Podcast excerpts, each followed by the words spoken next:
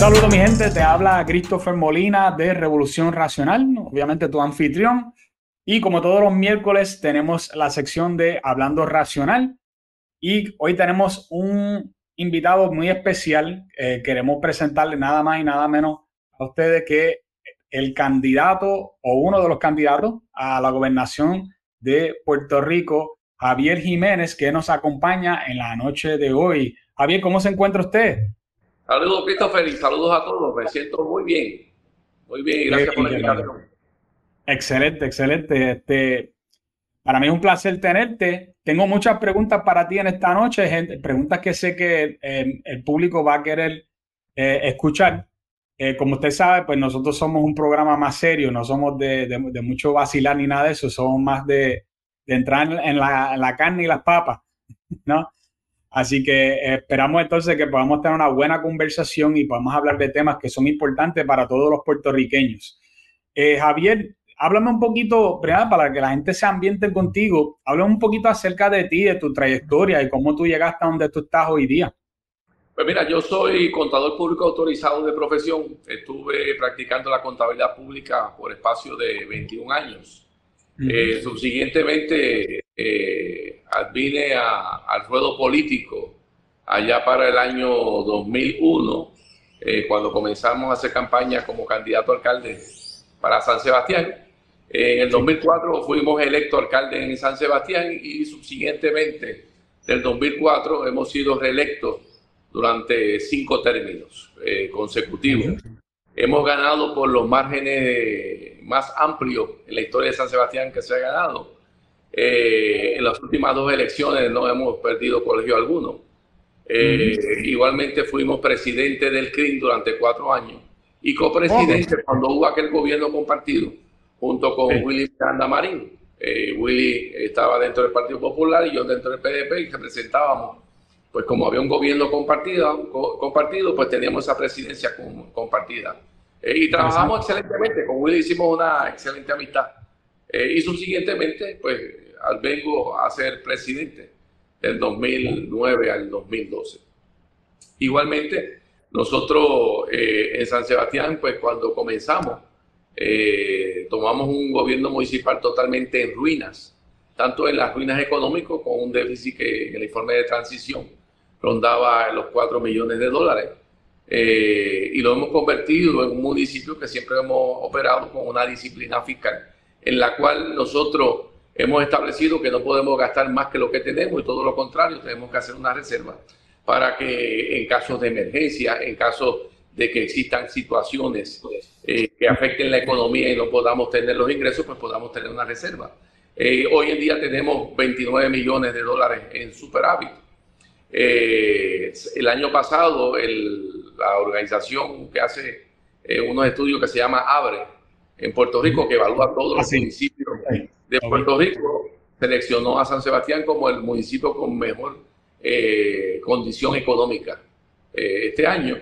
Igualmente, nosotros hemos sido el único municipio, ¿verdad? Que el año pasado pagamos la deuda en su totalidad que teníamos con préstamos. Eh, adicionalmente, la capacidad económica nuestra nos dio la oportunidad en un momento determinado de prestarle hasta un millón de dólares a la Autoridad de Acueductos y Alcantarillado para hacer un proyecto en San Sebastián, que me dijeron que no tenían los fondos eh, que eran necesarios y nosotros le prestamos esos fondos, que fueron alrededor de un millón eh, de dólares. En cuanto a los informes de la Oficina del Contralor, puedes ver los informes. El último informe eh, que salió hace como un año algo, eh, salió sin ningún tipo de señalamiento en, la auditoría que se hizo. Igualmente dentro de nuestras ejecutorias como alcalde de San Sebastián, cuando hemos visto peligro para nuestro pueblo, hemos dado un paso adelante, no importa las repercusiones eh, que así puedan, podamos tener nosotros.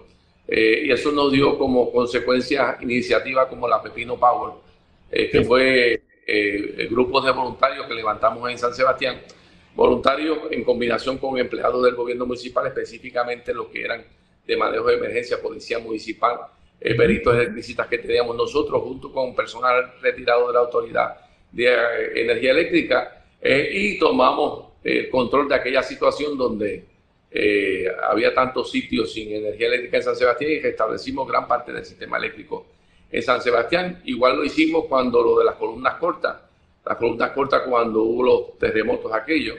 Eh, nosotros eh, hicimos una inspección en las escuelas. Las escuelas el gobierno la mandó a abrir, no empecé que la, dio órdenes para que se abrieran. Nosotros detectamos que algunas de las columnas tenían eh, grietas y eran inseguras para nuestros estudiantes y nosotros intervenimos con los recursos del municipio mejorando varias escuelas en cuanto a, la corrección de, columnas cortas. Igualmente, cuando vino la época de la pandemia, nosotros garantizamos el derecho a los que querían vacunarse y los que no querían vacunarse de tener esa libertad de escoger lo que querían. Eh, hicimos nosotros cuando comenzó, como en julio, fue que empezaron a hablarse de, de los decretos mandatorios. Eh, nosotros en San Sebastián hicimos nuestra propia orden ejecutiva donde garantizábamos el derecho a la privacidad de todos los empleados municipales. Eh, no tenían que divulgar su estatus de vacunación o no. Donde cualquier persona que venía a recibir servicios al municipio de San Sebastián no se le solicitaba ningún tipo de documento para que viniera a recibir los, servicios. Donde nosotros garantizábamos que las personas que necesitaran representación legal porque eh, le habían violado sus derechos civiles ya sea obligando a que se vacunaran sus hijos, que tú sabes que eh, el gobernador Pierluisi eh, obligó a niños de 5 a 12 años a una vacunación cuando todavía no estaba ni, ni, aprobada, estaba autorizada no aprobada. Eh, servimos nosotros con ellos y nosotros nos levantamos fuertemente, incluyendo también comercios en San Sebastián que siguieron nuestras recomendaciones en nuestras órdenes ejecutivas. y aquí venían personas los fines de semana de todo Puerto Rico porque era como si fuera eh, un eh, oasis, ¿verdad? Porque podían ir a un restaurante a comer, no tenían estar discriminados ni segregados eh, bajo ninguna circunstancia. Así que, en resumen, ¿verdad? En un resumen de un par de minutos, pues esa ha sido varias de nuestras ejecutorias. Hay otras cosas adicionales, ¿verdad? Que nosotros no hemos distinguido en San Sebastián y nosotros como alcalde a nivel de Puerto Rico eh, donde combatimos lo que entendamos que era malo para nuestro pueblo, eh, no importa de dónde viniera, eh, y aplaudimos lo que, lo que es bueno, garantizando sobre todas las cosas el derecho al ciudadano a escoger, sobre todas las cosas. Me parece que con, las cosas que usted me ha dicho, que usted es una persona de acción, o sea, que usted no es de los que dejan que las cosas le pasen, sino que usted hace que, que sucedan, ¿no? Y en este caso, por ejemplo, me hablaste de un, proyecto de acueducto y otro que tenía que ver con eh, lo de, obviamente, lo de, lo de Pepino Power, que fue durante María, y luego después con lo que sucedió con las columnas cortas de las escuelas. Hay mucha gente, hay muchos alcaldes que lo que harían es que pegarían porque pensarían, eso le pertenece al Estado, no me pertenece a mí como, como municipio, pero sin embargo puedo ver un patrón de tu parte donde a ti no te, no te importó si era, si le tocaba al Estado, tú solo sabes que estaba en San Sebastián y que había que arreglarlo, ¿cierto o no? Eso tiene que ser así. Yo siempre digo que los alcaldes son el ente primario para cualquier respuesta. El alcalde es el que representa las aspiraciones de un pueblo y es el que tiene que intervenir cuando ve mal para su pueblo. Igualmente el gobernador tiene que intervenir eh, eh, cuando ve mal para el pueblo de Puerto Rico. Eh, igualmente tiene que tomar iniciativas para poder en alguna medida cuando hay unas necesidades en nuestra gente, trabajar con esas necesidades. No empecé a las consecuencias que uno pueda tener, porque recuerdo yo con lo de la Pepino Power, a nosotros nos denunciaron varias veces en el cuartel de la policía y también nos enviaron un eh, agente del NIE para que nos investigara. Eh, no empecé a cualquier riesgo que uno pudiera tener, pues definitivamente tenemos que intervenir. Y eso es importante, por eso la importancia también de también los gobiernos municipales y el gobierno de Puerto Rico tener su reserva para que cuando haya catástrofe uno pueda atenderla en forma adecuada. Una de las cosas que a nosotros nos ayudó eh, rápido a salir de toda aquella catástrofe del huracán María y eh, de las condiciones, tú sabes que había mucha eh, material vegetativo, puentes colapsados, carreteras que tuvimos que hacer bypass. Una de las cosas que nos ayudó que teníamos nosotros una reserva financiera y pudimos nosotros trabajar eh, rápidamente, porque una de las cosas cuando existen estas catástrofes es que tú tienes que buscar la forma de poner el pueblo nuevamente al día para que la, la persona psicológicamente no se afecte por ver todos los días la misma situación de la catástrofe eh, al lado de su casa o en sus comunidades. Así que estas cosas a nosotros nos han dado muchos resultados positivos y no pese y no importa qué, cuando tenemos que dar un paso al frente lo, lo, hemos dado. No solamente en eso, nosotros hemos tenido diferentes situaciones con, con diferentes gobernantes de turno, porque el, el alcalde es ese ese gobierno cercano a la gente. Somos los que conocemos de día a día eh, ese sufrimiento de la gente, las necesidades, eh, todas aquellas aspiraciones que tiene nuestra gente. Así que eso nosotros lo hemos tenido bien presente. Eh, y como yo lo decía siempre, el político tiene que tener, para que pueda ser exitoso en su gestión, tiene que tener empatía y pasión. Dos elementos fundamentales para que el político pueda cumplir adecuadamente la función que está desempeñando. Ok, excelente. Bueno, ya que usted entró ¿verdad? En, a hablar sobre cosas que tienen que ver un poco con economía, me gustaría hacerle algunas preguntas que tienen que ver con esto.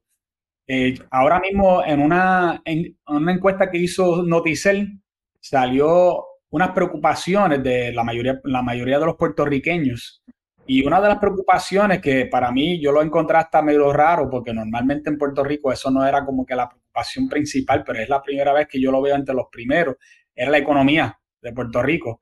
Obviamente Puerto Rico pasó por una, quiebra, estamos ahora mismo tratando de recuperarnos, ¿no? Y tenemos que pagarle ya mismo a eh, pagar esa deuda de las emisiones de bonos que nosotros tenemos en la costilla ahora.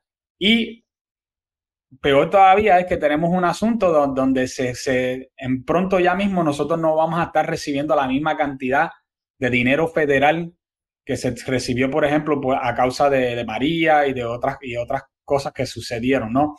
Eh, entonces ahora, pues nos vemos en la, difícil posición de que el que gobierna Puerto Rico ahora tiene que venir con un plan económico bien agresivo para ver cómo vamos a mejorar las cosas déjame preguntarte a ti, ¿verdad? Este, ¿cuál, ¿Cuál es tu idea de cómo tú levantarías a Puerto Rico económicamente eh, ante la situación de quiebra que tiene Puerto Rico, donde vamos a, tener menos fondos federales ya mismo, donde vamos a tener una situación bien precaria y donde la gente se sigue yendo de Puerto Rico también, especialmente la, gente educada y joven de Puerto Rico?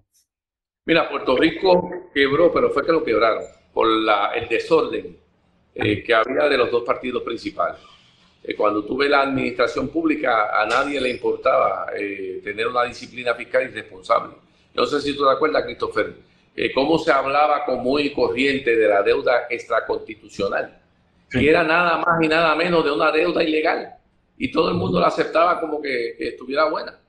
y, y, ese desorden tuvo como consecuencia que a pesar de tener nosotros unos presupuestos eh, que han en gran parte financiados con, con estas inyecciones federales que vienen a Puerto Rico. No empecé a todos estos fondos que llegaban y los fondos que se generaban por parte de, las contribuciones en Puerto Rico quebraron al gobierno. Quebraron las, las, corporaciones públicas, corporaciones como lo que fue la, eh, la Autoridad de Energía Eléctrica, que era un monopolio. Un monopolio que en un momento determinado que crearon aquel fondo de ajuste de combustible y aquel fondo de ajuste de combustible era nada más, más ni nada menos que una cuenta zafacón, donde todos los gastos extraordinarios que tenían, combustible y lo que era combustible, lo metían ahí. Y lo, se lo pasaban directamente al consumidor y quebraron esa, esa, esa corporación. Consecuencia de todo esto es que eh, tenemos un costo de energía eléctrica de lo más alto en todos los Estados Unidos. Consecuencia de todo esto es que nosotros por los próximos 30 años vamos a tener que pagar en nuestra factura una deuda incurrida por estos irresponsables. Consecuencia de todo esto es que cuando vayamos a los mercados, el interés que nos van a ofrecer va a ser más alto que el que le ofrecerían a un ente que no tuviera eh, o que hubiera sido responsable pagando eh, la deuda. Eh, consecuencia de todo esto es que los que quebraron a Puerto Rico están por ahí impunes y muchos de ellos son honorables y personas con unas grandes capacidades económicas. Y todo esto lo ha pagado el pueblo de Puerto Rico. Yo hacía una proyección hace unos años atrás y decía que para el 2021-22 ese presupuesto aquí en Puerto Rico iban a colapsar alrededor de 40 municipios. Una de las cosas que yo siempre me gusta hacer, ¿verdad? Mi tiempo libre, recopilo toda la data municipal, ¿verdad? Para proyectar eh, hacia dónde vamos, ¿verdad? Porque los municipios son reflejos de toda la economía. Eh, y una de las cosas que veía era esa, que iban los municipios, iban a desaparecer como 40 municipios. ¿Qué pasó? Llegó el huracán María. Con el huracán María, a pesar que fue una catástrofe, que aunque suene paradójico, fue lo que inyectó y comenzó a inyectar una gran cantidad de fondos, subsiguientemente seguido por los terremotos y subsiguientemente seguido por una pandemia. En Puerto Rico ha entrado una cantidad histórica de fondos federales, sobre 80 mil millones. Y esa, esa cantidad histórica que ha entrado en Puerto Rico, pues definitivamente ha tenido como consecuencia que tengamos una tasa de desempleo más baja, que los recaudos del gobierno central estén alcanzando eh, récord durante todos los años. Este año eh, el presupuesto subió a 12.740 millones. Era que una cantidad cuando uno compara con otros eh, años récord. A eso tú le añades que ese presupuesto, cuando lo ves en forma combinada, tiene alrededor de 13.200 millones en fondos federales. ¿verdad? y, y, tiene como 5.000 millones que facturan las corporaciones públicas. O sea, sobre 31 mil millones de dólares tiene el, pueblo de Puerto Rico. Entonces, todos estos fondos eh, comenzaron a crear una, una burbuja. Esa burbuja ha sido en parte eh, eh, la, responsable de que hoy en día, pues los municipios, aquellos municipios que, que te dije que eran como 40 desaparecieran, pues tuvieran la capacidad de recaudar fondos, de generar actividad económica. Esto añadido a los reembolsos de seguro, que muchas veces cuando se habla por ahí no se cuantifican, pero fueron cientos de millones de dólares que entraron también a los municipios como consecuencia de las reclamaciones de seguro.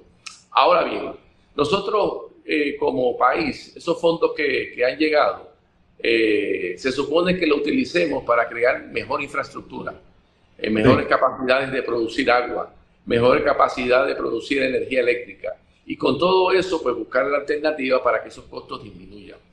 Eh, uno de los problemas, o varios de los problemas que tenemos nosotros hoy en día en Puerto Rico, es referente a que son cosas negativas para nuestro desarrollo económico. Y no hace mucho salió un estudio de una universidad, creo que fue de Arizona, o en Estados Unidos, un estado, eh, si no recuerdo mal, fue Arizona, donde establecía que San Juan había sido el último eh, ciudad eh, con viabilidad para poder desarrollar negocio. ¿Y cuáles fueron algunas de las razones? La primera razón que tenemos nosotros es la cantidad de permisología y lo complicado que es obtener eh, un permiso hoy en día en Puerto Rico. Así que ese es, uno de los problemas significativos que, que tenemos. Es tan, muchas veces suena hasta tan ridículo como el permiso único que es un permiso que tú para eh, eh, poder operar una oficina, un negocio, tú lo sacas. Y subsiguientemente, periódicamente, tienes que ir renovándolo cada periodo, anteriormente anualmente, ahora cada tres años, no empecé que es cada tres años, tú tienes que buscar bomberos, eh, salud, para todos los años enviar eso. Pues mira, eso no hace ni sentido, porque si tú sacas un permiso para un negocio que su, su propósito no ha cambiado significativamente, no hace sentido que tú sigas eh, sacando esa permisología y sacando comprobantes y búscate aquello y búscate el otro. ¿Qué te hace eso? no te incentiva el desarrollo económico y te paraliza ese desarrollo económico. Otro problema que tenemos, por ejemplo, nosotros en, en lo que es el gobierno, es que se crearon unas estructuras que yo muchas veces pienso que la crearon con el propósito de que todas estas compañías que están asesorando, están revisando esos planes y la ejecución de esos planes seguirán facturando y factura y factura y factura. ¿Por qué? Porque mm. muchas veces cuando tú vas a ejecutar un proyecto, te piden el mismo papel de diferentes formas. Y la única, la única contestación lógica que te da eso es que crearon el sistema, lo complicaron para que entonces ellos fueran los que van a solucionarlo, pero en esa forma que siguen facturando, facturando, y esos fondos en vez de llegar al, al, propósito de esos proyectos, que es la, poder al día esa infraestructura, pues mira, se pierde, Cris. ¿verdad? Y eso cuando vemos eh, proyectos como este de rehabilitación de ciudad, que esto llegó a un ridículo que no tiene sentido de tanto permiso que te piden para cosas que regularmente no se pedían permiso. Yo te voy a dar un ejemplo, yo voy a remodelar uno de los proyectos que tengo, es cambiarle la losa a la plaza, la losa. Eh, entendía que eso era una actividad excluida eh, dentro de las actividades de construcción. Pues en el programa, el que creó el programa creó un andamiaje que para tú cambiar la losa tiene que hacer un plano. Un plano que cuesta una cantidad eh, excesiva porque el plano va, a la mano con un montón de permisos ridículos que te Entonces, para que tenga una idea, tiramos la primera solicitud de propuesta para diferentes proyectos, pero te hago el de la plaza, porque te puedo hacer los mismos y son repetitivos con, con algunos detalles, pero básicamente lo mismo. El primer, la subasta, el que subastó para hacer los planos, casi 200 y pico mil pesos, 215 o algo así era. Eh, que yo dije, mira, mejor devuelvo el dinero, ¿cómo yo voy a gastar en eso? Subsiguientemente se tiró una segunda eh, y el que una compañía pues eh, hizo una propuesta de 135 mil dólares, que es una exageración, una cantidad inmensa pero los otros eran unas, cantidades eh, ridículas. Pues entonces se comienza, comienza la trayectoria para cambiarle la luz a una plaza. Pues tiene que pedir permisos ambientales, permiso de chipo, conservación histórica, tiene que pedir permiso al Instituto de Cultura, el Instituto de Cultura es una agencia que es un, un obstáculo para el desarrollo económico de, de Puerto Rico el Instituto de Cultura me pidió que le identificara dónde estaba una cápsula que entejaron en los años 50. Y yo le digo al ingeniero, ¿pero qué tiene que ver eso con cambiar la, la, losa? ¿Qué tiene que ver? Pues tuvimos que contratar un arqueólogo. Y el arqueólogo, pues, ¿qué pasa? Pues a simple vista no sabe dónde va a estar la, cápsula, que no tiene que ver nada con ese proyecto. Pues tuvimos que hacer un estudio, eh, el AIB, que es un estudio histórico.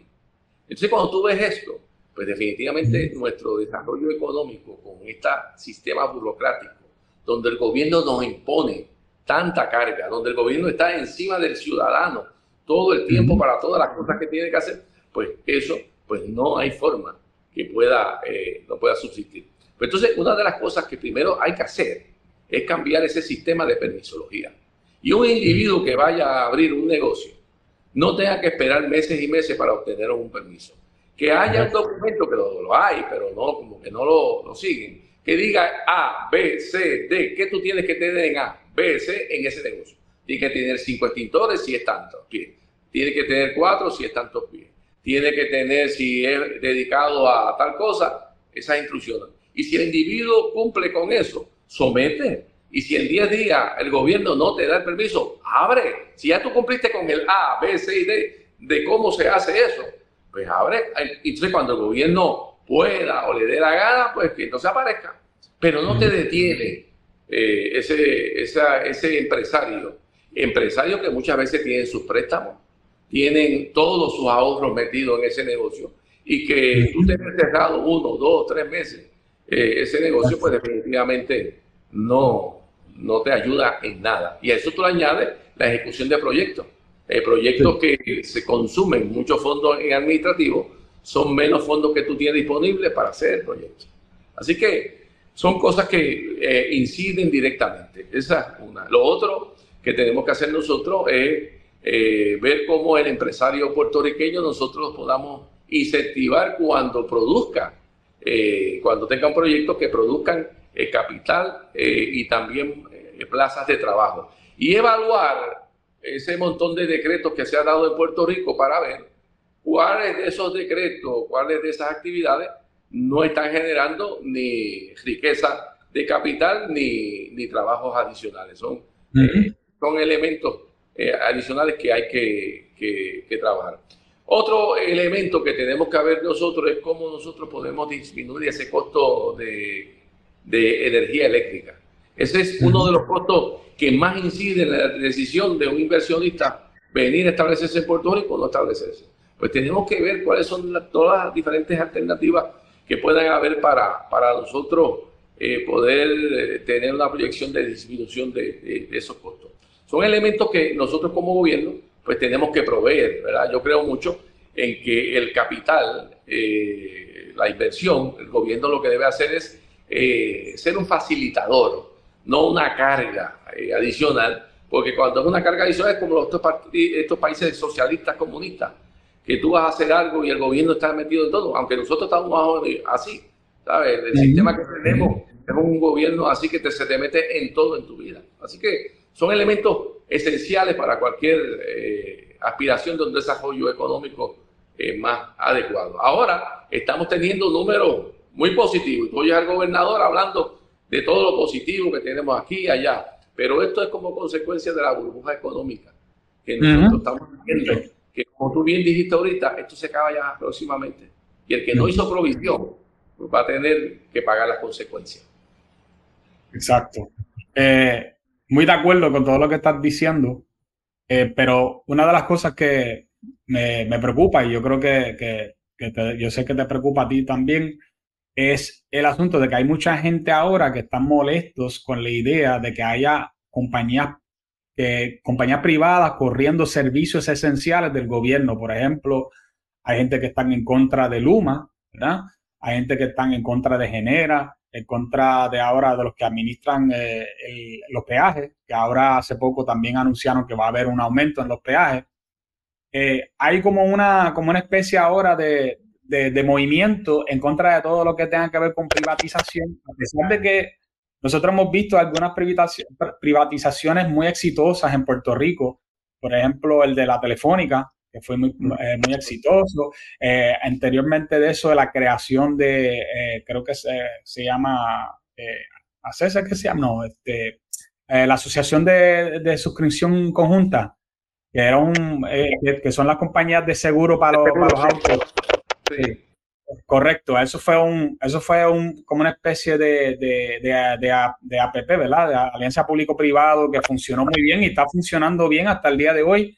Inclusive la tarjeta de la reforma, que hoy se conoce como el Plan Vital, fue muy exitosa en un tiempo, aunque ahora, ahora todo el mundo tiene también problemas con el Plan Vital. ¿Qué, qué usted haría aquí con este asunto? Porque hay tanto eh, de, eh, como que no, la gente no cree ya de que estas compañías proveen el servicio a un, a un precio adecuado. ¿Tiene que ver más con la privatización o tiene que ver más con que son contratos mal negociados de parte del gobierno? Bueno, yo te diría que, por ejemplo, en el caso de Luma, eh, si nos remontamos eh, antes de la privatización, había un reclamo general que se hiciera algo con la Autoridad de Energía Eléctrica.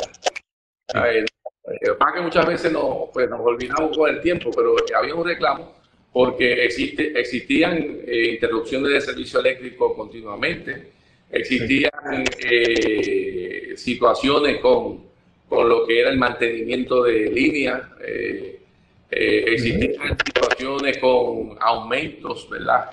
En, en, costos operacionales que tenía la autoridad y estaban sufragados por líneas de crédito. Así que había unas situaciones de una administración pésima y unas condiciones pésimas. Y una de las cosas que, se, que hizo el gobierno, que fue refrendado eh, por el concurso, yo creo, de, la ciudadanía fue que se buscó la forma de privatizar y se hicieron una serie de request for proposal para que diferentes compañías que pudieran eh, demostrar que tenían la capacidad para administrar lo que originalmente era la transmisión de la, de la energía, eh, hacerlo. Y así que llega Luma a Puerto Rico. El problema con Luma es, ha sido la fiscalización por parte del gobierno, ¿verdad? esa fiscalización se ha demostrado que no ha sido adecuada. En el caso nuestro, en San Sebastián, nosotros hemos tenido mucho mejor experiencia con Luma que lo que teníamos con la gerencia de la Autoridad de Energía Eléctrica. Con la Autoridad de Energía Eléctrica, específicamente con la gerencia, teníamos eh, mil encontronazos. Teníamos situaciones, por ejemplo, en lugares que se iba la luz constantemente, los, sectores toda la semana, que lo que faltaba era un desgaste. Y nosotros le proveíamos, le decíamos, mira, te, te proveemos las máquinas para tumbar eso y te ayudamos. Eh, pero entonces por, nos decían que por cuestiones de convenio no se podía hacer, qué sé yo qué. Eh, y subsiguientemente cuando viene Luma, pues eh, le ha dado énfasis a, esos desganches. Sé que en otros pueblos pues han tenido una experiencia contraria, pero es fundamental que cuando tú tienes un contrato y ya firmado como el de Luma, y ahora con General, es fundamental que haya una fiscalización de ese contrato. Eh, ¿Por qué? Porque ese contrato eh, se supone que tenga unas cláusulas de unas métricas que se tienen que, conseguir. Tiene que tener una ruta hacia dónde va la modernización de ese sistema de energía eléctrica y cuál va a ser el impacto en esa ciudadanía. Porque si el impacto va a ser igual, pues no hace sentido, ¿verdad? Eh, tiene que haber esa, esa ruta. pero el gobierno en eso pues es bien leniente fiscalizando ese contrato. Igualmente, eh, no solamente lo que le pagan por la administración, porque tú sabes que la operación también que tengan ellos nos la pasan un 100% a nosotros. Y cuando tú tienes una operación que se la pasa un 100% a otra persona, pues muchas veces pues tú hacer decisiones eh, que no tienes tanto control de, cuánto gasta, ¿verdad? Porque lo va a pagar subsiguientemente otro. Así que uh una de las consecuencias. Como tú bien dijiste, Telefónica fue, fue exitosa, lo de la privatización. Eh, en el caso de Luma, pues en el caso nuestro hemos tenido buena, buena experiencia, lo que hay que fiscalizar más eh, ese, ese, ese contrato. Y en el caso de carreteras, eh, básicamente las carreteras de Puerto, de Puerto Rico las vendieron. La carretera eh, es, un, es una operación que es sencilla de llevar a cabo.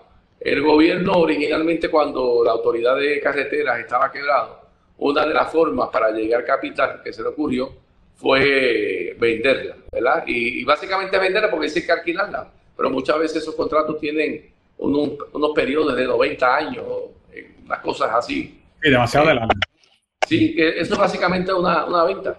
O en 99 años, en 50 años estamos ninguno de nosotros por todo esto, ¿verdad? Exacto. Este, y, y, pues, y lo último que hicieron fue lo que quedaba ahora, pues la terminaron de vender. Eh, la transacción dice el gobierno que es para pagar la deuda de carreteras eh, y tener unos fondos para mejorar otras carreteras. Pero eh, en toda esta operación, una operación como esa, que es sencilla de operar, eh, no como la Autoridad de Energía Eléctrica o no como otras eh, operaciones del gobierno, pues lo que hicimos fue vender la, la, carretera. Entonces, cuando vamos a la ecuación, nosotros tenemos ya, pues el aeropuerto, los aeropuertos están privatizados, ¿verdad? Eh, y sí te puedo decir también que el mantenimiento y, la, y el servicio en el aeropuerto es mucho mejor que cuando estaba administrado por el gobierno. Eso es, esa es la realidad. Eh, tenemos las cajeteras que fueron lo último, eh, lo que es energía eléctrica, eh, pues que son entes que han sido privatizados en su totalidad. Así que, pero dentro de todas estas ecuaciones, una de las funciones principales es cómo el gobierno fiscaliza estas operaciones. toda vez que ha demostrado el gobierno que tener negocio en del gobierno, excepto negocios que tienen una, que inciden directamente en la condición del ser humano, como en salud, etcétera, pues este, hemos visto que el gobierno no ha sido exitoso en el manejo. ¿Por qué no ha sido exitoso? Número uno, por el concepto ese del que venga atrás cajé, que es un concepto que tú oyes eh, en todo esto. Y lo segundo es que empiezan a poner políticos de carrera, ¿verdad? Que no tienen experiencia en lo más mínimo. Eh, yo te puedo decir, hace un par de años, en acueducto con un director de una de las dependencias de acueducto. Cuando tuve una situación en San Sebastián y, y no sabía básicamente ni, ni, lo que era una reguladora. ¿verdad? Y cuando empiezo a ver fue que fue un candidato del partido. Pues mira, cuando tú ves eso, pues definitivamente no, no puede existir eso. Una de las cosas que nosotros tenemos que buscar en el gobierno, que a mí me ha dado resultados en el gobierno municipal, es que nosotros tenemos que buscar los mejores recursos sea que haya votado, que no haya votado, que pues, pues, ese es su parecer y ese es su derecho.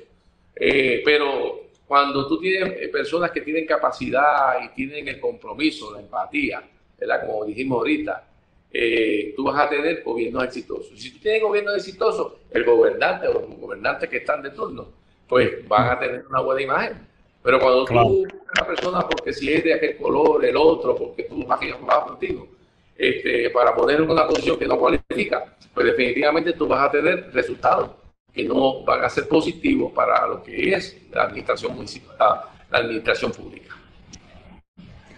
Sí, bueno, nosotros lo hemos vivido, ¿no? Donde, vemos personas en posiciones importantes en el gobierno que sencillamente no han dado pie con bola o que sencillamente han sido malos administradores, de como quiera que tú lo mires. Y entonces nosotros nos quedamos con la, ¿verdad? Con el, con, como decimos acá en Puerto Rico, con el revolú en la mano, eh, nos quedamos con, con, con, muchos problemas. En estos mismos días, creo que fue ayer, salió un artículo en, en el BBC, este, el British este, Broadcasting, que tienen, ellos tiraron un artículo acerca del tren de Puerto Rico. No sé si lo, logró leerlo. No, no, no lo Pues el, artículo tenía que ver acerca de cómo el tren de Puerto Rico se gastaron dos billones de dólares en hacerlo y que no llega a ningún sitio de, mucha consecuencia. O sea que el tren no ayuda a mucha gente. El tren se desarrolló para, para transportar 125 mil personas diarias y solo transporta a unos 6 mil personas diarias. Eh, además, sí, entonces, pues, eh, obviamente, eh, también este, tiene un montón de otros problemas que, no quiero entrar en detalle porque estamos aquí una hora más fácil, pero solamente para darte una idea de que eso fue un asunto de mala administración, le preguntaron a Pesquera, que era el que se iba, estaba corriendo para, para gobernador cuando iba, estaba ese proyecto, él le echó los 20 a, a, Sila. Eh, Sila entonces dice que no, que ella no hizo nada que todo estaba bien y que fue que se quedaron cortos de dinero para poder hacer, hacer seguir extendiendo la ruta, porque la idea del, del tren era hacer una ruta que llegara, por ejemplo, hasta Cagua, darte una idea, para así aliviar el tránsito en esas áreas y hacerlo también que fuera a lugares que son importantes donde mucha gente eh, transita, ¿no? Eh, así pues quizás bajar la cantidad de vehículos en el país, pero eso obviamente no ocurrió y eso está, ese tren está casi sin función pero ¿qué pasa? Que ahora, como tú bien dijiste, hay una cantidad, hay unos billones de dólares esperando en fondos federales y una de las cosas que son para infraestructura y una de las cosas que alguna de la gente que están hablando es, es poner ese tren en, una, en un mejor funcionamiento para que eh, las estaciones estén en sitios donde hay más fluidez de personas, por ejemplo, o que pueden aliviar el, el tránsito eh, y quién sabe que hasta hacer una especie de, eh, de, tren que corra por toda la isla de una forma, ¿verdad? Este, eh, como le dicen, en inglés le dicen un light rail, que, pueda correr por toda la isla de una forma como más direccional. la pregunta aquí, Javier, con esos fondos que, que, tenemos ahora, que son como quien dice históricos, porque tú mismo lo has dicho, ¿Qué, ¿Cuál sería tu plan de infraestructura? ¿Qué tú harías con, con, la, infraestructura para Puerto Rico? Pues una de las, primeras, de las, primeras, cosas que hay que hacer es un inventario para saber dónde está parado cada uno de esos proyectos. No tan solo los proyectos del gobierno central y cada una de sus, de sus eh, agencias y corporaciones públicas, sino también de los municipios y de la, del ente privado. Así que es una de las cosas que hay que hacer de forma tal de, de agilizar esos proyectos eh, y ver cómo todo este andamiaje de permisología se puede eh, superar, ¿verdad? Ir cambiando. Eso es esencial. Como te digo, ya muchos de estos proyectos ya están en unas etapas bastante avanzadas. Imagínate, seis años desde María. Imagínate cómo ya deben estar muchos de esos proyectos. Así que cambios per se a lo que está corriendo de esos proyectos, pues muy pocos se podrían hacer. Sí se podrían agilizar y sí se podrían redefinir pero en, su definición original. Eh, es importante ver también esos fondos que se asignaron a la Autoridad de Energía Eléctrica eh, para ver cuál es su proyección, ¿verdad? Referente a las mejoras de infraestructura, ¿verdad? Y mejoras eh, capitales que se tienen que hacer. y cuál es la proyección que se tiene referente a los costos operacionales de, de generación de energía. Así que es una de las cosas que, se tiene que hacer porque tú, cuando tú ves todo este andamiaje, tú ves que como que esto va todo el mundo por su lado, ¿verdad? Y no hace mucho el gobernador hizo un listado de todas las obras que había hecho y para sorpresa nuestra de los alcaldes, eh, todas las obras de, que hacemos en los municipios eh, estaban metidas ahí, como que lo había hecho él. No, y entonces a mí la, eh, dentro de todo los jocosos, que cuando están haciendo reportajes de las obras que el gobernador había hecho, ¿verdad? en la televisión, eh, eh, sale reseñado, pero constantemente, un puente que inauguramos nosotros hace como dos meses atrás, que es un puente que hicimos con el municipio de Fondo FEMA, pero fue el municipio que lo diseñó, lo peleamos y lo, realizamos, era como parte de, los logros. Así que eh, son cosas que cuando tú vienes a ver, el, proceso este de, de, recuperación ha sido sumamente lento, ¿verdad? Y eh, ha sido eh, todos estos fondos también que han creado esta burbuja voy a terminar ahora con todos los asuntos económicos, pero esta sí no se me puede ir ¿cuál sería para usted su papel como gobernador con la Junta de Control Fiscal? Yo la sacaría inmediatamente. Eh, para mí la Junta de Control Fiscal es un, atropello que nosotros como pueblo solicitamos, que fue Pedro Pierluisi y eh, Alejandro García Padilla cuando en aquellas famosas pistas fueron allá al Congreso y dijeron, mira, estamos quebrados y no sabemos qué hacer, necesitamos protección. Y yo sé si tú te acuerdas, Christopher, cuando en aquel cuatrenio de Alejandro empezaron a aumentar todas las contribuciones, el libro lo llevaron a la etapa más alta, pusieron la crudita 2, la crudita 3, le metieron contribuciones a vida y por haber, eh, porque decían que con eso no nos íbamos a la quiebra. Subsiguientemente, eh, van al Congreso estableciendo que Puerto Rico no tenía remedio, que no sabían qué hacer. Nos establecen una Junta de Control Fiscal.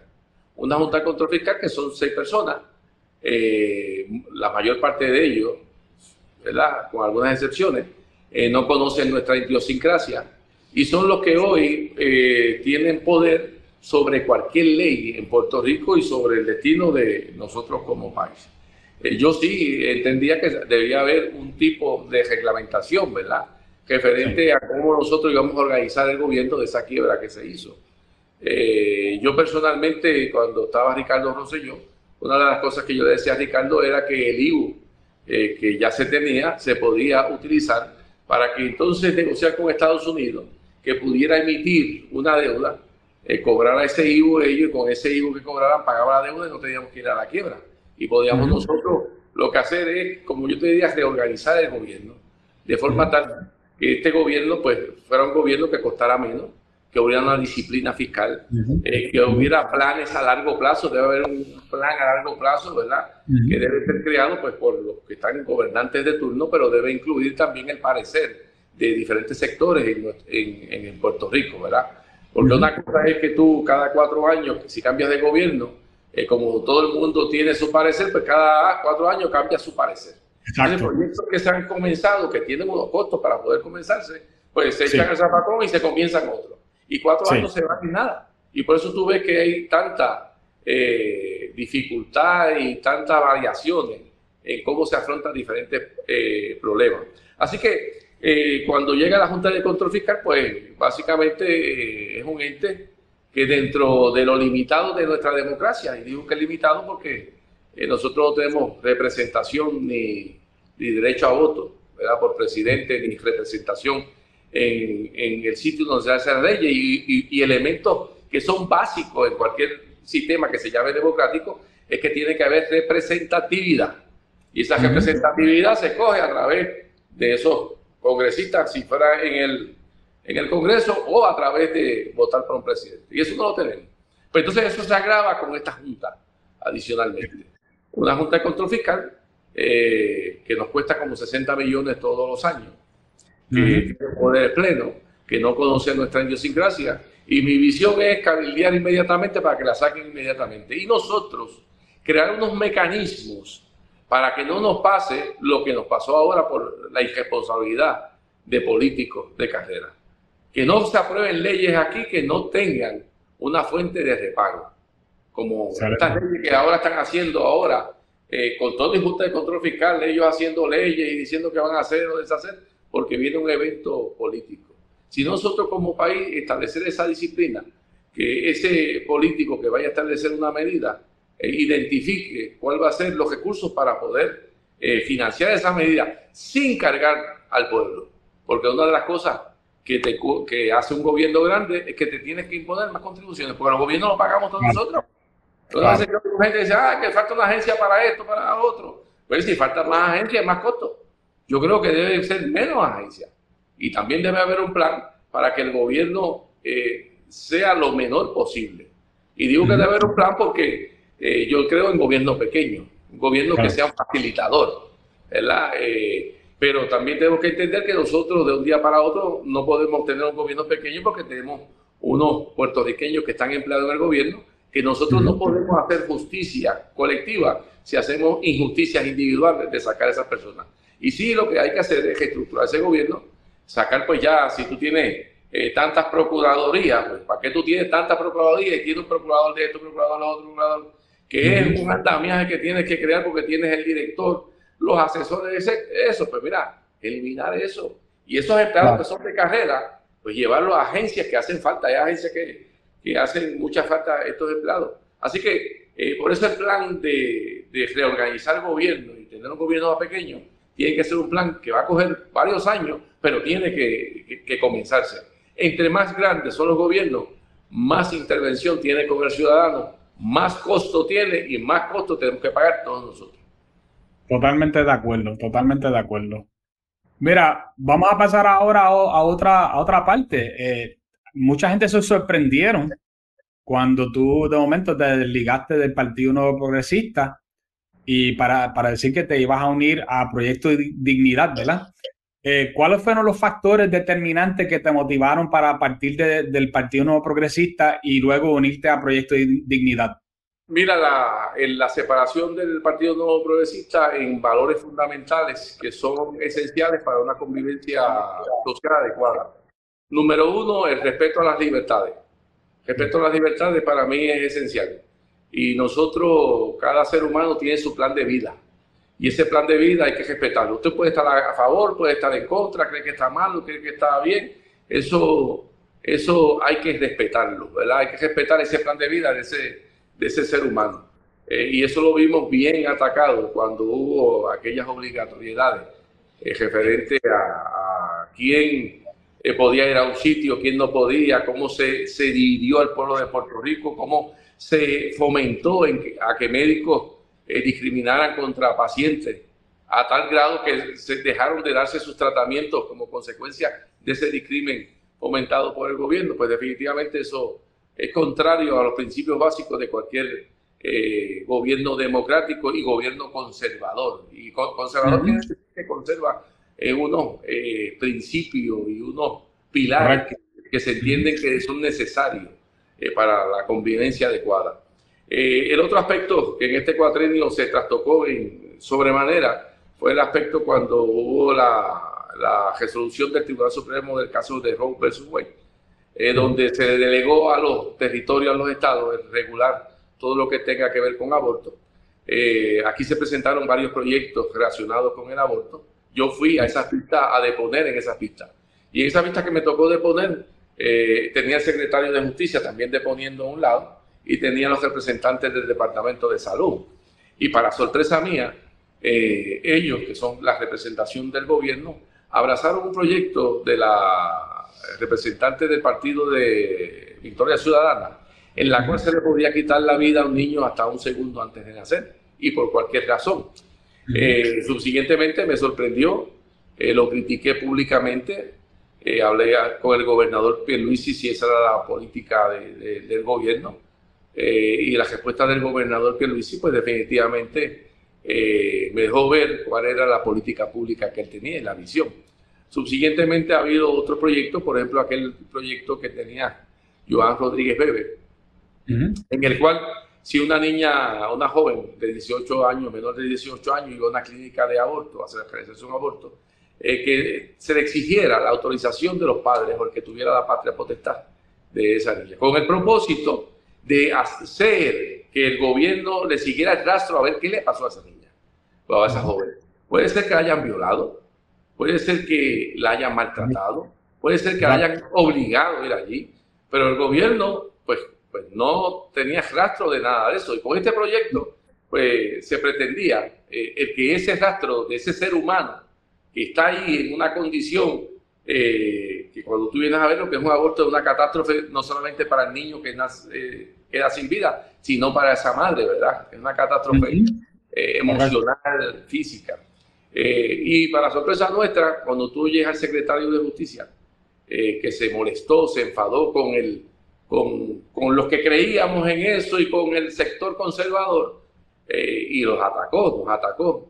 Eh, y cuando eh, tú oyes las declaraciones del gobernador, pues definitivamente tú puedes ver que son muy distantes de lo que son principios fundamentales que nosotros debemos conservar como sociedad. A eso le añadimos la forma de cómo hacen gobierno, cuando hubo aquellos aumentos en diferentes servidores públicos que se hicieron con fondos no recogentes que terminan ahora en diciembre del 24. Una política irresponsable de países eh, que son países de, socialistas de estos comunistas. República bananera. Sí, que, no le importa, que el que venga detrás, que aje y se puede bregar con eso. Y, son comportamientos de, de gobiernos irresponsables. Eso añadido en el cuatrienio pasado con Ricardo Rosselló tuvimos varias diferencias, ¿verdad? Específicamente con todo lo que tuvo que ver con compromisos que él hizo con lo de libertad religiosa, eh, que nunca se cumplió. Eh, ahora, ahora sacaron un proyecto, pero lo sacaron básicamente cuando eh, yo me desafilié, ¿verdad? Por la, la, percepción que hubo a nivel de, todo Puerto Rico.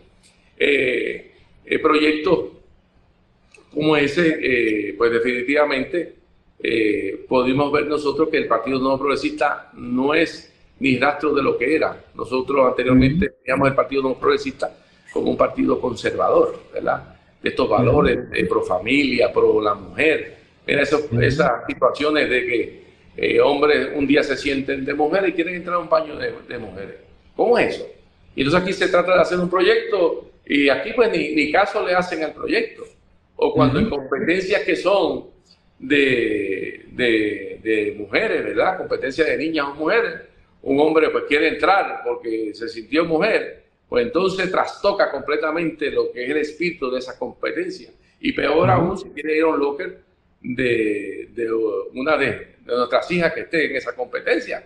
Entonces tú ves que el gobierno mira para el lado porque no es la política pública. Cuando tú ves también la filosofía esta de la ideología de género que han intentado en varias ocasiones entrar en nuestras escuelas públicas, ahora la aguantaron porque le cayó básicamente el año de elecciones. Entonces, cuando tú ves este comportamiento, tú puedes concluir que ya el partido, el nuevo progresista, eh, no le queda ni rastro de, lo, de esos fundamentos principales que todos nosotros veíamos. ¿verdad? Y que en momentos como en aquella época de Luis Fortuño, cuando era la oficina de comunidades de fe, veíamos que abrazaba ese respeto ¿verdad? y esos valores. Pues se desvirtó en su totalidad. Entonces, cuando tú vas y miras eh, los dos partidos principales, básicamente su filosofía es similar. Eh, es similar. Entonces, esto te lo añade que el PNP, este cuatrenio, tuvo una oportunidad de adelantar la estabilidad si realmente lo hubiera querido adelantar, porque hubo un referéndum, saca el, sacó la estabilidad 52%. Eh, gana los demócratas, que decía Pierluisi que eran bien amigos de él, que él los conocía, eran bien amigos.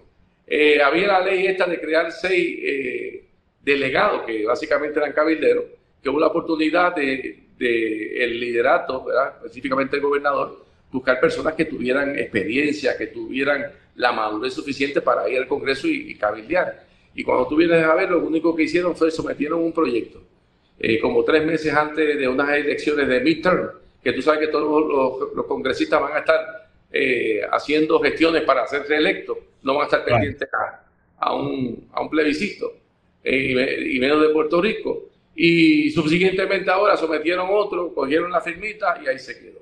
Así que cuando tú ves que la estadidad la utilizan como un amuleto, ¿verdad? Cada cuatro años, son el partido estadista, vengan a votar por nosotros. Nosotros no, cuando tú ves eso, tú ves pues también el engaño que, consiste en este mensaje. Así que nosotros eh, lo primero que tenemos que hacer es reorganizar nuestro país. Eh, para reorganizar nuestro país, pues tienen que haber hay personas de, de todas ideologías pues las elecciones que tenemos nosotros cada cuatro años no le van a definir el estatus y el mejor testigo de todo eso ha sido el resultado de toda esta, historia nuestra. Nosotros queremos eh, alcanzar la estabilidad, pues tiene que ser eh, en, un país saludable económicamente, organizado, que la percepción del gobierno federal no sea de que son un montón de corruptos, personas irresponsables, eh, y si el que quiera abrazar la independencia, pues también la independencia no puede venir en un Estado eh, eh, organizado porque quiera mantenerse en el Estado libre asociado, pues tampoco la República Asociada. Así que lo primero que tenemos que hacer es organizar, que definir nuestro, nuestro país. El día que haya un plebiscito, pues yo personalmente voy a, a luchar por la estabilidad, ¿verdad? En ese plebiscito, con el respeto a las otras personas que luchan por lo que entienden también otros estatus que sean eh, que entiendan ellos que son lo, lo, razonable para el pueblo de Puerto Rico. Pero antes de un plebiscito tenemos que organizar la casa. Perfecto. Eh, Javier, ahora que usted es parte de Proyecto de Dignidad, hay mucha gente, especialmente, por ejemplo, del, movimiento Victoria Ciudadana, del Partido Independentista, ahora inclusive del Partido Popular y del Partido Nuevo Progresista, que le han querido poner el sello, o sea, etiquetar a Proyecto Dignidad como si fuera un partido de extrema derecha o ultraderecha. ¿Qué tú le dirías a esa gente? Mira, este, eh, ahora lo están etiquetando de muchas cosas. Eh, y están etiquetándolo porque han visto eh, que el único partido que está en crecimiento hoy en día es el Partido Proyecto Dignidad. ¿Por qué? Porque todos los partidos se han alejado de esos valores fundamentales que nosotros debemos atesorar como, como seres humanos. No es un partido que pretende que todo el mundo haga, vista, camine y piense como piensan un grupo. Es un partido que cree en las libertades. ¿Y qué es la libertad? Que si tú tienes tu plan de vida, que tú entiendes que tú eres feliz de esta forma, tú puedes hacerlo siempre y cuando no invadas el territorio de otra persona que pueda pensar diferente. Es un partido que sí protege la vida. Yo personalmente creo eh, en proteger la vida desde su concepción. Y con esa protección de vida también proteger la salud emocional de esa mujer, ¿verdad? con algunas excepciones que pueden existir, ¿verdad? Eh, como el caso de que esté en riesgo la vida eh, de, la, de, la, mujer. Eh, pero yo creo específicamente en eso. Creo que la vida comienza en el principio. Y si eso no fuera vida, y si eso no fuera la humanidad de uno, pues uno no fuera ser humano. Porque entonces uno, no, uno no sale de una, una mata de aguacate o de una cosa, uno sale de qué? De esa vida, de ese ser humano, en su etapa primaria, en la etapa más sencilla, en la etapa más vulnerable que nosotros como seres humanos podemos estar. Así que desde ahí hasta que Dios llame a la presencia del ser humano, lo llame, pues yo creo en esa vida. Yo creo en, la, en el derecho de los padres sobre sus hijos, en la educación sexual de esos padres hacia sus hijos y en cuanto a decidir cosas que son fundamentales por, por las creencias que puedan tener. Nosotros, por ejemplo, tenemos centros Gestar, Chaiquea y Early Gestar, alrededor de 400 niños. Eh, y una de las cosas que requiere el Departamento de Salud es vacunación para todos los niños. ¿verdad? Y una de las cosas que hicimos nosotros por ordenanza era que un padre eh, que por las razones que fuera no quisiera vacunar a sus hijos, hacía una declaración y decía, no quiero vacunar a mi hijo por eh, convicciones personales. No tenía que decir si era por una iglesia, ni buscar firma de pastores, ni que... No, es por sus convicciones. ¿Por qué? Respetamos y hacemos el balance con los requisitos eh, de agencias gubernamentales, pero protegiendo ese derecho eh, de padre. Y protegemos la privacidad de la mujer. Por ahí tú oyes que muchas veces estos partidos que si creen en la, libertad femenina y qué sé yo qué, no creen en nada. Toda vez que atentan contra esa privacidad, no creen en ese respeto que debe tener también la mujer puertorriqueña. Así que Proyecto Dignidad, más, más allá de ser de ultraderecha, eh, o muchos dicen, no, es un partido solamente de religión nada más. No, es un partido conservador. Eh, hay mucha gente, eh, este partido fue fundado por, por, un grupo de personas que yo los admiro, porque eran personas que no tenían ninguna experiencia política. La mayor parte perseveraban en diferentes iglesias en Puerto Rico y fue cuando Ricardo Rosselló le dio la espalda en aquel proyecto de libertad religiosa y cuando se dieron cuenta que no había alternativa con los partidos tradicionales de abrazar unos eh, principios y unas convicciones que teníamos, que tenemos gran parte del pueblo de Puerto Rico, empezaron con ese proyecto, eh, quedaron inscritos. Y hoy en día es eh, un partido que es el único partido que está en crecimiento. Y es un partido, como te digo, es un partido conservador que busca conservar nuestros valores, el respeto, la protección a nuestros niños, ¿verdad? Que es esencial como está atacándose a nivel del mundo. Hay, una, hay un empeño de quitarle la inocencia a nuestros niños, eh, pero nosotros creemos en esa protección. No creemos en mirar para el lado a ver que si te dan voto o no te dan voto. Pues en eso creemos. El otro día me decía uno, ah, pero si tú dices eso así, hay gente que, que, no va a votar porque no va a creer eso. Y puedo, pues que haga lo que, lo que entienda porque eso es lo que yo creo. Eh, y cuando salga gobernador voy a creer lo mismo. Y voy a luchar por estos valores fundamentales que nos distinguen como pueblo. Lo he luchado, lo he hecho en mis ejecuciones, en mi vida pública, en mi vida privada anteriormente lo había hecho.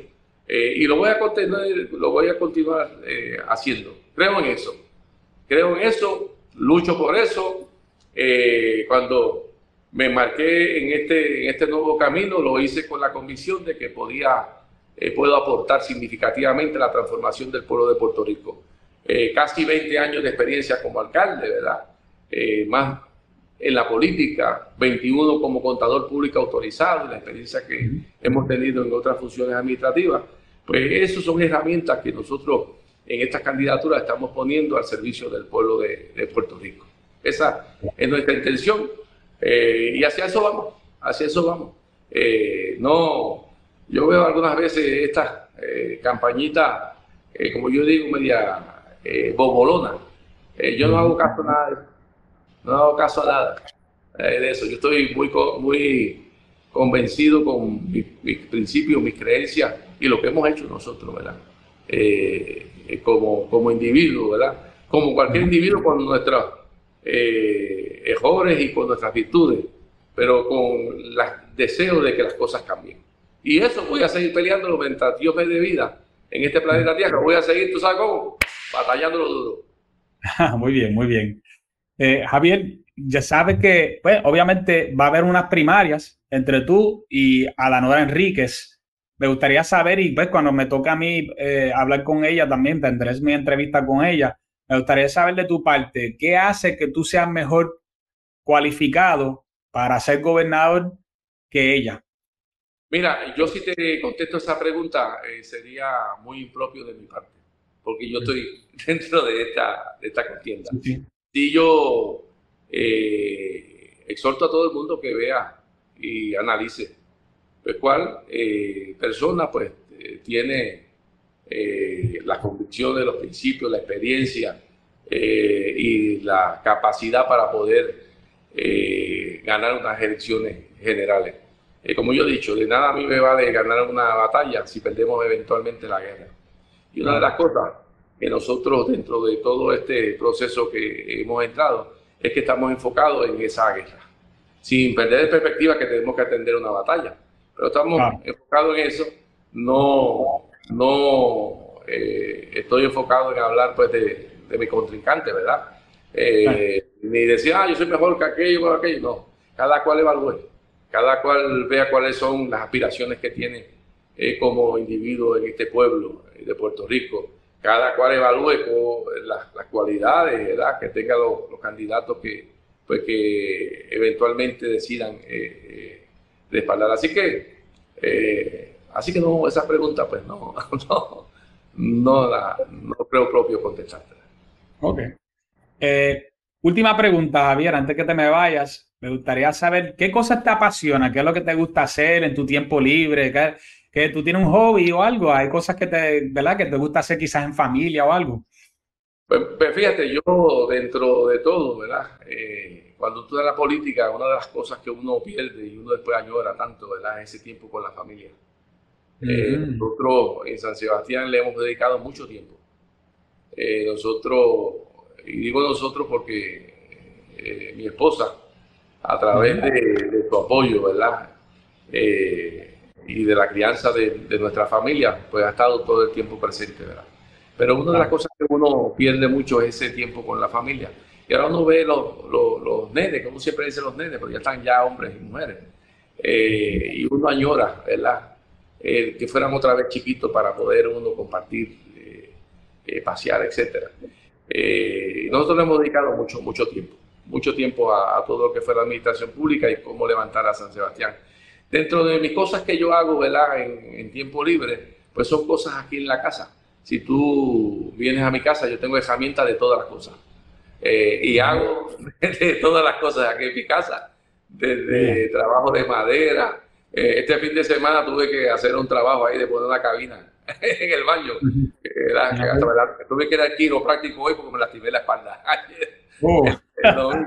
Así que, pues, esas cosas se, se hacen y, y, básicamente es, lo que el tiempo que yo dedico mucho. Y de vez en cuando, pues, que tomamos alguna que otra vacaciones de par de días, porque no se puede estar mucho tiempo afuera de, la actividad del, pueblo, ¿verdad? porque hay mucha responsabilidad. Perfecto. Bueno, Javier, de verdad que estoy bien agradecido por sacarle tu tiempo. Sabemos que tú eres un hombre ocupado entre tu alcaldía y ahora tu campaña, ¿verdad? Para, para presidente de la colectividad de, Proyecto de Dignidad y, y, posiblemente, ¿verdad? Este candidato a gobernador. Eh, le doy las gracias y, creo que mucha gente pues van a ver el verdadero Javier Jiménez a través de esta entrevista y, a alguna gente le va, le va a gustar mucho. Muchas, gracias. Muchas gracias a ti por la invitación. Muchas gracias.